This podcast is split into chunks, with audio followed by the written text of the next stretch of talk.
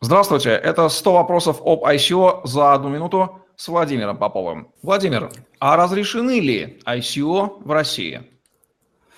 Многие думают, что нет, на самом деле это неправда. Они являются незапрещенными, действуют на основании э, непосредственно общих положений Гражданского кодекса Российской Федерации, а также ряда других э, непосредственно документов, в частности, закон о защите прав потребителей, а, закон об информации, информационной деятельности и так далее.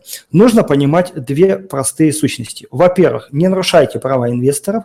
Во-вторых, не нарушайте э, общие императивные нормы закона, в частности, связанные с лицензированием какой-либо деятельности и с определенным порядком э, ведения этой самой деятельности. То есть платите налоги, делайте так, чтобы ваше ICO подходило под какую-то конкретную предпринимательскую деятельность, и после этого вы можете спокойно спать и работать.